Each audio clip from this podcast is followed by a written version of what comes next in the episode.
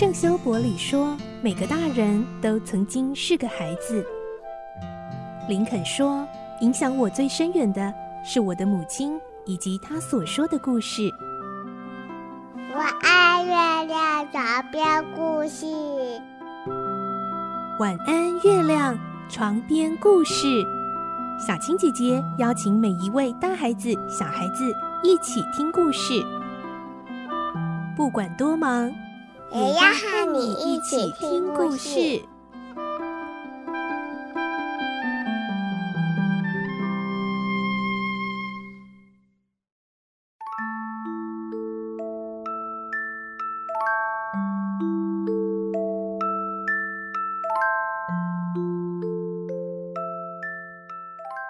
晚安，欢迎你和我们一起听故事。我是小青姐姐。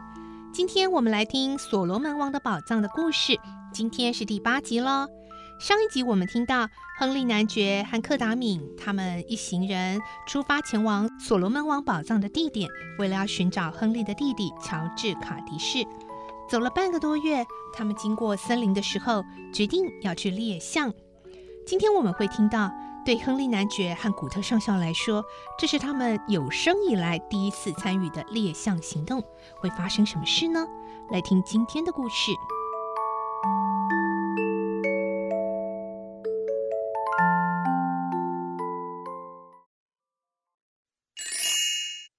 所罗门王的宝藏》第八集：猎象行动。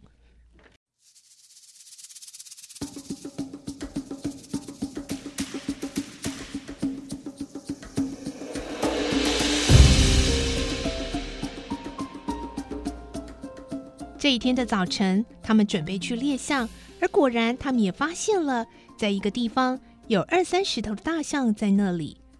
柯达缅先躲在矮矮的小树丛里，悄悄地往前爬。亨利男爵和古特上校心里很紧张，也跟在他后面往前爬。他们前进的姿势很低，一直逼近到离大象约有四十公尺远。柯达缅回头小声地说。在这正面有三头大象，我们得先打他们。男爵射左边那一头，上校射右边的那一头，我射中间的那一头。亨利男爵和古特上校点了点头。克达免接着说：“射！”一瞬间，从三支枪口喷出了枪火。亨利男爵一枪就射中了象的心脏。那头象立刻倒在地上不动了。克达缅射的那头象也从前面倒了下去，但过了一会儿，他又突然爬了起来，直往前冲了过来。克达缅射象的经验非常丰富，连忙又射了一枪，这一次射中了象的肋骨，象横着倒了下去。可是古特上校所射的那头象。不但没有死，反而发出惊人的吼声，朝着他冲了过来。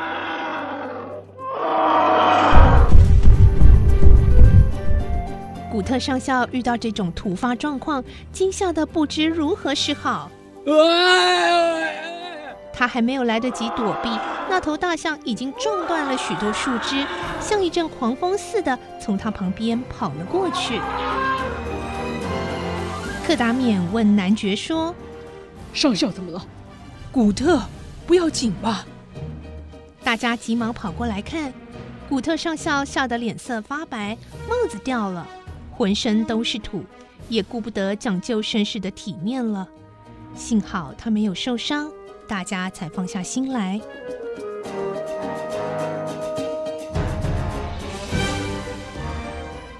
因为刚才的枪声，其他的大象受惊大叫。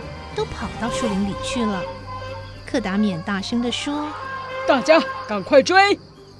追寻逃象是很容易的事，因为大象逃过去的地方，树木被撞得飞倒急断，狼狈不堪，所以一看就知道他们逃往何方。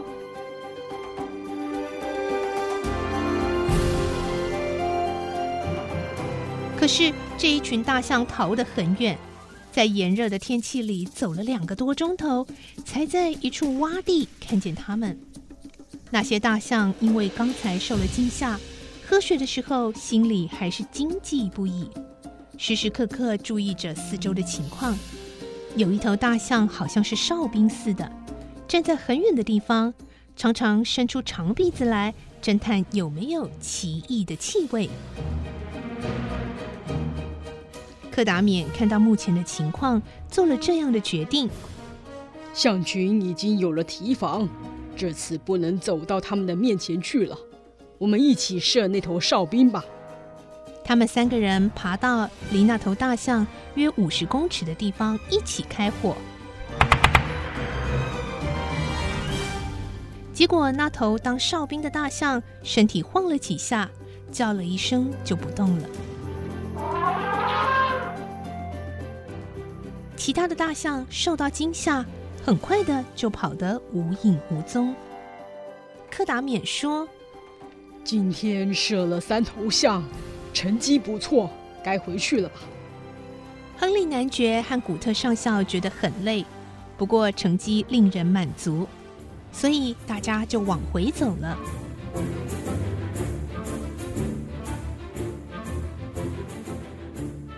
等一会儿，先把象牙取下，再把它们堆在树林里，做一个记号。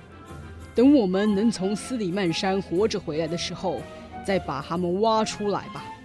大象的心脏非常好吃，今天晚上我们有一顿好菜了。待会儿叫文保伯来拿吧。克达冕正指导三个仆人取出大象的心脏时，突然，在侧面三百公尺的小山坡上，有五六十匹大鹿站在那里，朝这边看。古特上校看见了，马上拿起枪走了过去。忠心的奇巴为了保护主人的安全，也拿着长枪跟了过去。亨利男爵和克达冕坐在枯倒的树干上休息，等着古特上校回来。突然听到古特上校所去的方向有大象的叫声，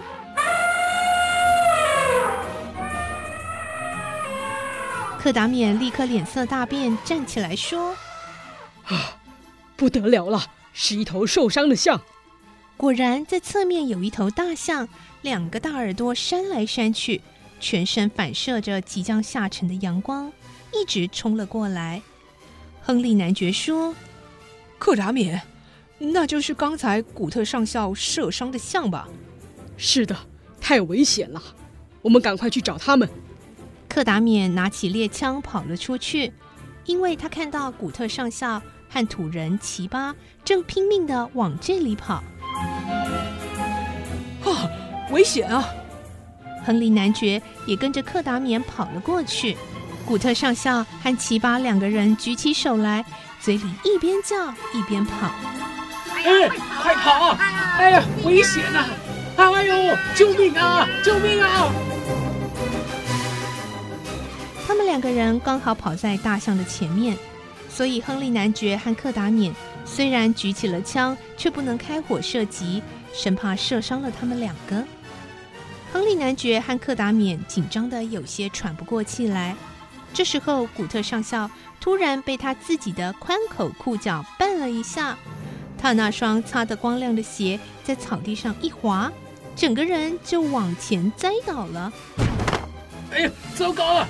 哎呀，克达冕和亨利男爵吓得一起叫了出来。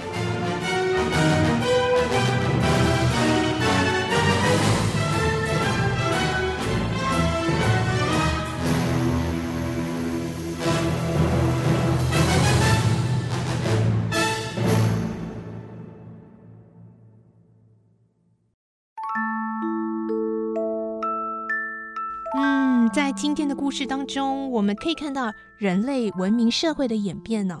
从早期把这种猎杀动物当作是一种呃冒险勇气的象征，到现在呢，懂得和所有的野生动物、自然万物和平共处。好，那这个礼拜呢，我们所罗门王的宝藏故事就先说到这了。明天有我们的绘本时间，记得一起准时收听。我是小青姐姐，我们明天见了，拜拜。小朋友要睡觉了，晚安。